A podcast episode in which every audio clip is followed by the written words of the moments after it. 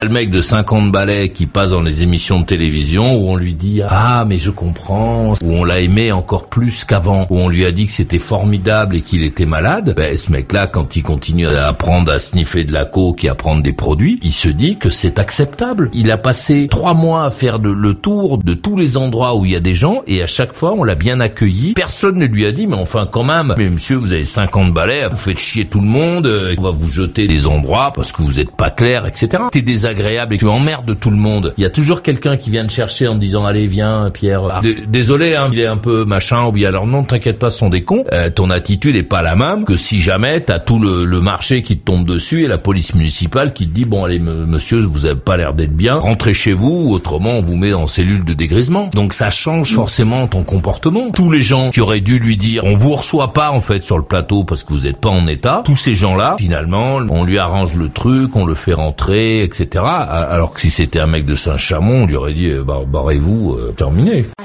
Ah, tu n'es pas d'accord Viens vite. Alors tu vas là, je te prie. Ajoute maurice.usa, maurice.usa sur Skype.